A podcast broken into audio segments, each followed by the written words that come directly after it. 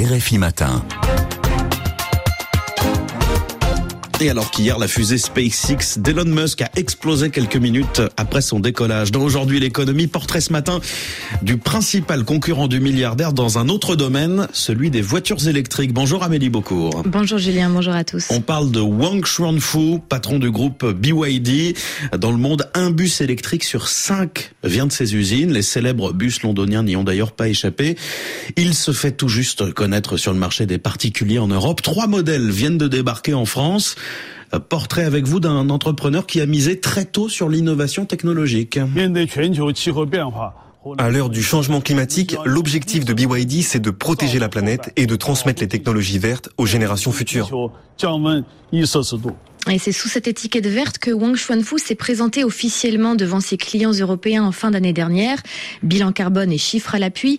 Plus d'un million et demi de voitures électriques vendues dans le monde en 2022. Il se targue même d'avoir dépassé Tesla, ce qui n'est pas tout à fait vrai, Julien, puisque ses ventes concernent à la fois le tout électrique et les véhicules hybrides.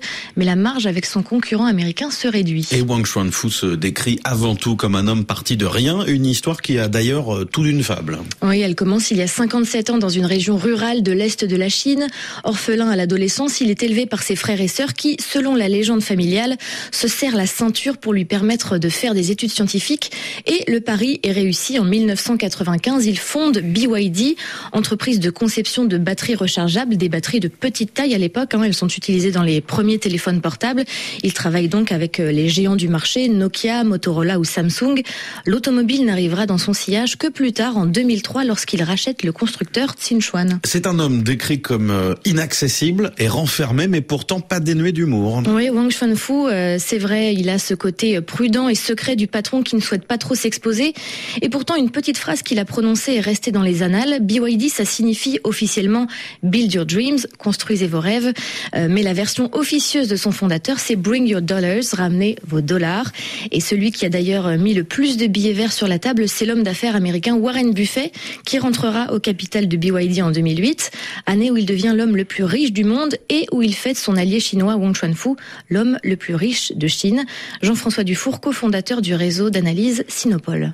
Ça fait partie de ces légendes du capitalisme chinois qui ont des, débuts très modestes, qui ont été parmi les premiers à monter en puissance dans, dans l'économie chinoise et avec la condition sine qua non de savoir se mettre euh, dans les bons réseaux au niveau politique. Et c'est un personnage intéressant à ce titre parce qu'il a eu une première expérience vers 2008 euh, un petit peu difficile de rapport avec les autorités à cause d'ambitions un peu démesurées. Donc une fois que le message a été reçu, euh, BYD aujourd'hui s'insère pleinement dans, dans, les projets nationaux. Et sur le marché national, justement, Amélie, son leadership est bien installé, mais commence à être concurrencé euh, par de jeunes startups qui veulent, elles aussi, se lancer dans l'électrique. Effectivement, mais l'avantage de Wang Xuanfu, c'est d'être un modèle d'intégration verticale, c'est-à-dire qu'il maîtrise toute la chaîne de production, depuis la batterie à la couche de vernis appliquée sur le véhicule.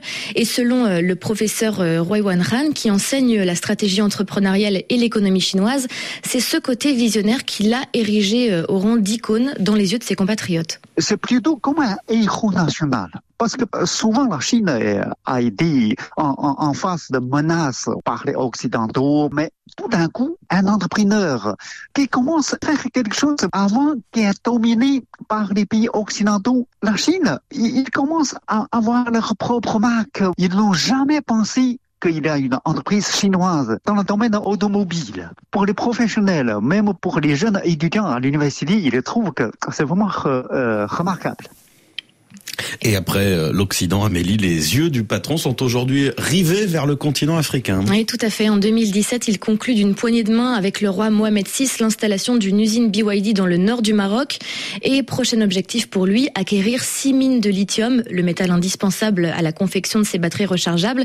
C'est ce que révèle le journal chinois The Paper.